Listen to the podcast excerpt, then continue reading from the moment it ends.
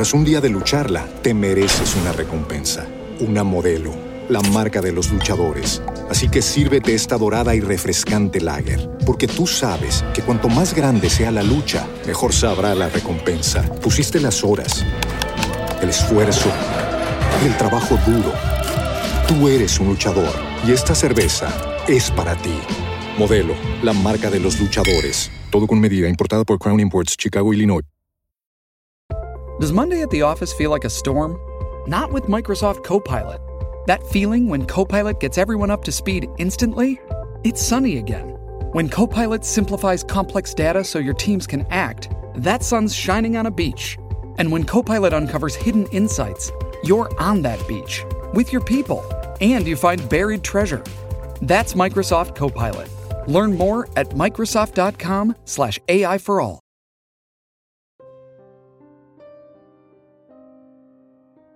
La Ouija.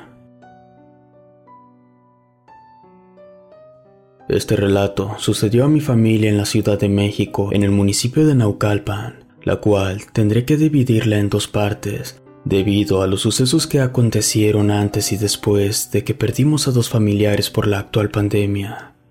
Lo que están por escuchar viene de parte de mi primo Juan Carlos. Se los contaré tal cual él me lo contó a mí. Por ello, a partir de aquí en adelante será como si lo escucháramos de parte de él directamente. Esto que les contaré nos pasó a mis primos y la peor parte a mí. Desde que tengo memoria, he experimentado varios sucesos fuera de lo normal, los cuales me han hecho sentir bastante miedo. Sin embargo, con el paso de los años, aquello fue disminuyendo, hasta que un día, justo en época de pandemia, uno de mis primos llevó una tabla Ouija a mi casa. Allí fue donde aquellos demonios regresaron. Todo inició con la repentina visita de mis primos a mi casa. Se quedarían un tiempo, pues mi tío se había enfermado y quisieron mantenerlos apartados de él. Son aproximadamente de mi edad, de entre 15 y 18 años. El menor, el más serio, se llama Julio y el mayor, siempre el más atolondrado, se llama Marcos. Justo me estaba mostrando a escondidas en mi habitación un tablero Ouija que le habían prestado cerca de su casa. ¿La probamos esta noche? me preguntó. A lo que, de algún modo, me imaginé a mi mamá quejándose porque estábamos jugando con ello dentro de la casa. Sin embargo, no hallé problema alguno si lo usábamos dentro de mi cuarto a puerta cerrada, así que accedí. Justo esa noche estábamos mis dos primos y yo en medio de la habitación. La teníamos frente a nosotros, no sabíamos qué preguntarle, mas aún creo que ninguno de los tres nos atrevíamos a jugarla. Era una tabla ouija de cartón duro. Creo que en una ocasión hasta las había visto que las vendían en tiendas de autoservicio. Yo quería leer las instrucciones que venían en la caja, pues tampoco me atrevía a jugarla. Cuando mi primo Marcos, ya cansado de esperar, tomó el puntero y lo puso sobre la ouija y preguntó, ¿Mi papá se pondrá más enfermo? pero no pasó nada. Me quedé inmóvil esperando algo y sentí un gran alivio al ver que no había pasado nada. Y justo antes de tomar aliento de satisfacción, aquel puntero se movió y como si le costara algo de trabajo, se arrastró hasta la palabra sí. Los tres nos quedamos inmóviles. Le pedí a mi primo que la guardara, que aquello con lo que estábamos jugando era algo con lo que no debíamos meternos pero él insistió en seguir preguntando. ¿Enfermará alguien más de la familia? Preguntó mi primo nuevamente, pero el puntero no se movió. Se había quedado en la palabra sí. Tomó el puntero y lo puso de regreso al centro, y antes de que volviera a preguntar, se arrastró por sí solo de nueva cuenta a la palabra sí. ¿Acaso quieres provocar algo? Le pregunté a mi primo. Recogí la ouija y la guardé en su caja. Mi primo insistió en seguir, pero yo no le hacía caso, así que saqué la tabla del cuarto y me la llevé a la sala para dejarla allí. No me importaba si en la mañana siguiente mis papás la veían. Y justamente estaba regresando a mi cuarto cuando escuché cómo algo se había caído de la cocina. No había nadie allí, ya era muy tarde y oscuro para que hubiera alguien. Me acerqué a la cocina y encendí la luz para revisar. Fue cuando vi tirado y hecho pedazos un vaso de cristal. Mis primos me alcanzaron, me preguntaron si se me había caído el vaso. Yo les comenté que no, pero que quizá estaba mal acomodado. Recogí los pedazos y les pedí que nos fuéramos a acostar.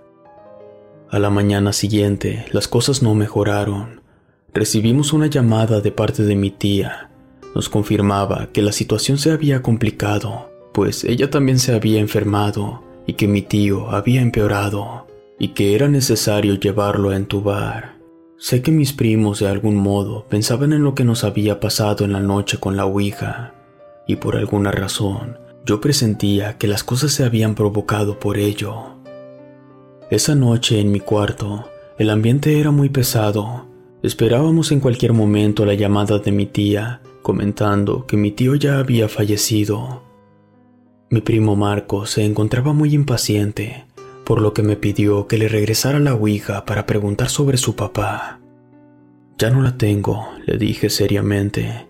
Yo la había dejado en la sala. Mi intención fue siempre que mis padres la vieran y le llamaran la atención a mis primos. No es posible. Yo me levanté más temprano que los demás para agarrarla, pero ya no estaba. Tú la dejaste en la sala. ¿Quién más la pudo haber agarrado? Mi primo Julio es el más miedoso de los tres él negaba con la cabeza que lo hubiera tomado, y en ese instante alguien tocó la puerta de mi cuarto. Ya pasaban las doce de la noche, por lo que pensé que mi madre nos pediría que guardáramos silencio. Mi primo Julio se acercó para abrir, y justo al hacerlo, nos dimos cuenta que no había nadie del otro lado. Les dije que esto ya se estaba poniendo cada vez más raro. Ya eran varias cosas las que estaban ocurriendo, mi primo Marcos se encontraba molesto. Salió del cuarto rápidamente dejándonos solos y regresó al cabo de un minuto con la ouija en la mano. Estaba sobre la mesa en la sala, nos dijo molesto, tirándola al piso. La abrió rápidamente y la colocó sobre el suelo y el puntero al centro. Yo no quiero participar en esto, les dije. Les pedí que la guardaran, pero ya era muy tarde. Mi primo ya había formulado su pregunta. Mis padres se recuperarán de la enfermedad. El puntero comenzó a moverse a la palabra no. Nuevamente le pedí a mi primo que la guardara. Esto quizá provocó algo, ya que mi primo Marcos, que traía el puntero en la mano, le dijo, ya no quiero jugar. El puntero salió de sus manos y señaló la palabra no. Aún así, la guardamos sin pensar en lo que pasará. Les pedí que ya nos durmiéramos, que quizá las cosas mejorarían mañana mismo. Ambos accedieron y apagamos la luz. Esa noche yo estaba sintiendo mucha pesadez. Recuerdo que me desperté a la mitad de la noche y no podía moverme. Podía ver todo a mi alrededor en mi cuarto. Sentía que algo estaba sobre mí y de un momento a otro aquella sensación se fue dejándome libre y ya podía respirar con más tranquilidad. Así que, sin más y sin querer despertar a nadie, continué durmiendo. Justo en la mañana, a la hora del desayuno, nos encontrábamos los tres en la mesa, cuando Julio preguntó si habíamos sentido algo raro en la noche. Le comenté por mi parte lo que había sucedido, a lo que su hermano contestó que él también. Se había mantenido despierto la mitad de la noche y había visto algo que se movía en el techo de mi habitación. Ellos dormían en el suelo en unas bolsas de dormir y pudo ver cómo aquello se movía por encima de nuestras cabezas. Llegaba a mi cama y se posaba arriba de mí. Mi primo, el menor, comentó que había visto algo raro debajo de mi cama, justo donde habíamos guardado la ouija. Nos comentó que algo lo observaba Pensó que se trataba de alguna máscara que tenía guardada por debajo, pero le pareció haber visto que algo arrastraba la caja de la Ouija hacia lo más profundo de la cama. Los tres concordamos que se trataban de pesadillas por todo lo que pasamos las noches anteriores y que éstas se acabarían si dejábamos de jugar. Me encontraba muy equivocado. Le pedí a mi primo Marcos que fuera a buscar la Ouija para entregarla, Molesto, pero de acuerdo, fue en su búsqueda. pero regresó a los pocos minutos alarmado, comentando que no se encontraba debajo de la cama. Los tres nos dirigimos a buscarla, pero no tuvimos éxito. Pensé que por fin mis padres la habían encontrado. Solo era cuestión de preguntarles o esperar a que nos regañaran. No pasó mucho cuando mi madre nos pidió hablar con nosotros. Llamaron del hospital, las cosas se complicaron más, sus padres estaban muy enfermos. Mis primos se quedaron callados, no quise decir nada sobre la Ouija en ese momento, pues no era adecuado. En las noches ya no se descansaba tranquilamente. Esperábamos en cualquier momento alguna noticia sobre la situación de mis tíos. Mis primos se desvelaban esperando la llamada del seguro, y cuando les ganaba el sueño, se iban a mi cuarto a dormir para al rato regresar. Fueron dos días esperando, hasta que una mañana de viernes recibimos la llamada del deceso de los dos. El sábado, mi papá nos comentó que él recogería las cenizas de mis tíos y para evitar aglomeraciones lo habían citado a cierta hora. Mi primo Marcos pidió acompañarlo. Mi papá no tuvo objeción. Al cabo de un par de horas regresaron. Mi primo cargaba en sus brazos dos cajitas blancas. Quizás algunos me entiendan por los que ya han pasado por esto. Ver una escena así es devastadora.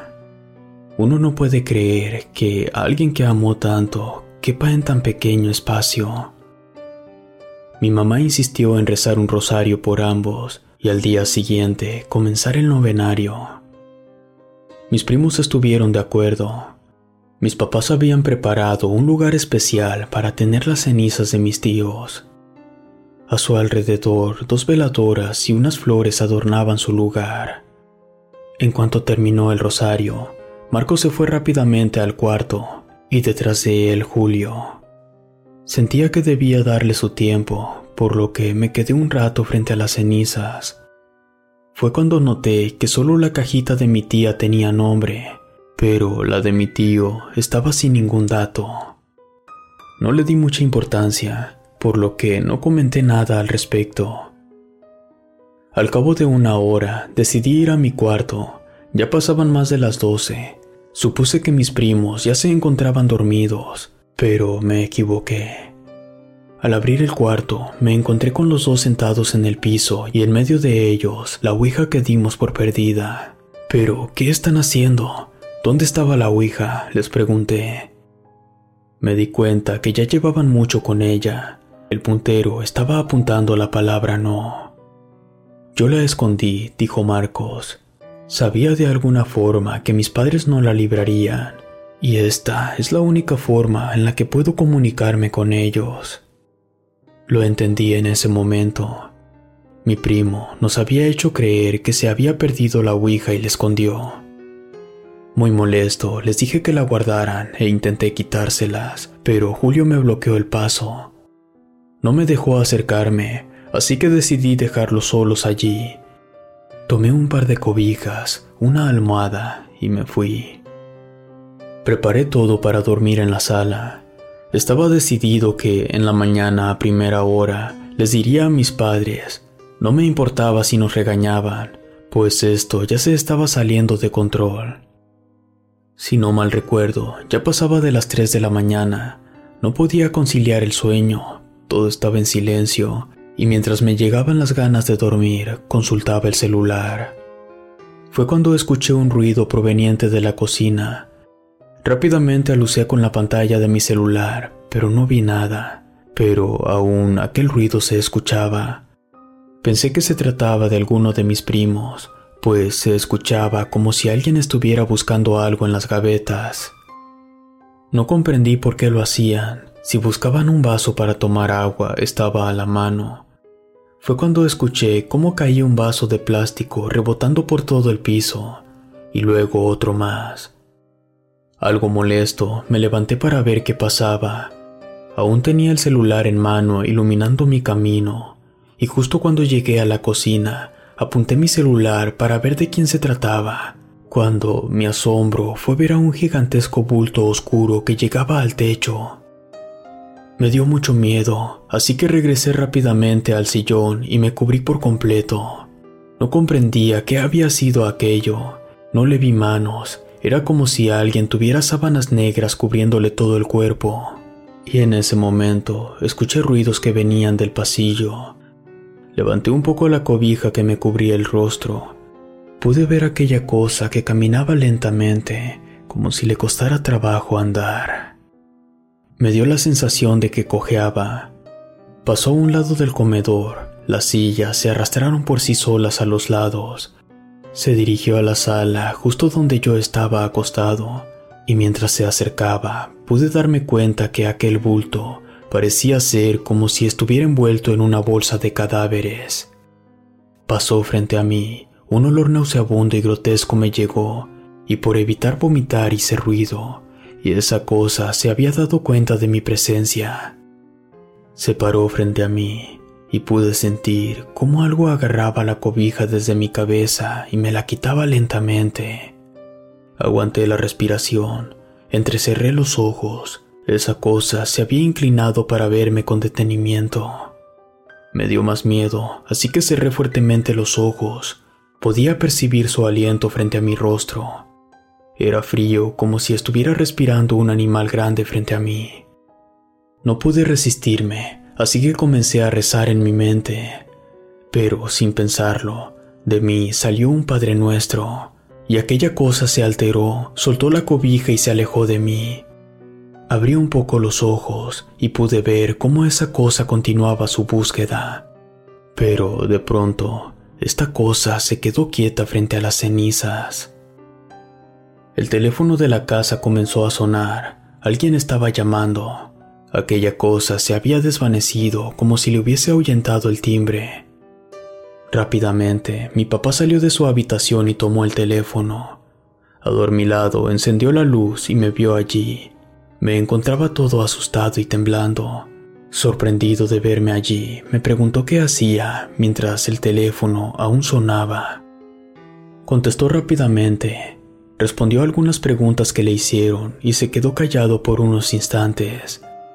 Me acerqué a él y pude ver cómo tomaba las cenizas de mi tío. En el seguro social se habían equivocado de cenizas. Al parecer nos dieron las equivocadas. Dijo mi papá que sostenía la caja sin nombre, pero al verla por debajo tenía un número de folio. Ahí creo que lo comprendí. El dueño de las cenizas había ido a buscarlas a la casa. Yo ya no podía dormir así que decidí contarle todo a mi papá, desde lo que había pasado con lo de la Ouija hasta lo de aquel bulto negro. Mi papá me vio, tomó la caja con las cenizas erróneas y me pidió que lo acompañara a dejarlas al seguro. Le habían pedido regresarlas lo más pronto posible, pues ya las estaban procurando. Así que nos alistamos para llevar las cenizas. Al cabo de un par de horas regresamos Aún no despertaban los demás, por lo que dejamos las cenizas correctas de mi tío en su lugar. No sé cómo explicarlo, pero de algún modo sentí un gran alivio. En el desayuno, mi papá habló con mis primos. No les regañó, pero sí les sugirió que no estuvieran haciendo uso de cosas que no podían entender. Pero lo que me desconcertó aún más fue que cuando les pregunté qué tanto le habían preguntado a la Ouija antes de que yo entrara al cuarto, mi primo Marcos me dijo, queríamos hablar con mis papás, pero no tuvimos éxito, y por más que preguntamos si mis papás estaban en la casa, la Ouija contestaba, no. Desde esa noche las cosas ya se han tranquilizado. Quiero pensar que de algún modo ayudamos a aquel bulto negro a regresar con su familia. Ahora mis primos viven con nosotros, nos hemos acomodado de alguna u otra manera. Sin embargo, una mañana, al estar observando las noticias, pude ver que los cadáveres por la enfermedad estaban envueltos en sacos de color negro. Inevitablemente, recordé aquello que había visto rondar por los pasillos. Si te gustó esta historia, suscríbete activando la campanita para que no te pierdas lo mejor de Rede. Gracias por escucharnos. Relato escrito y adaptado por lengua de brujo.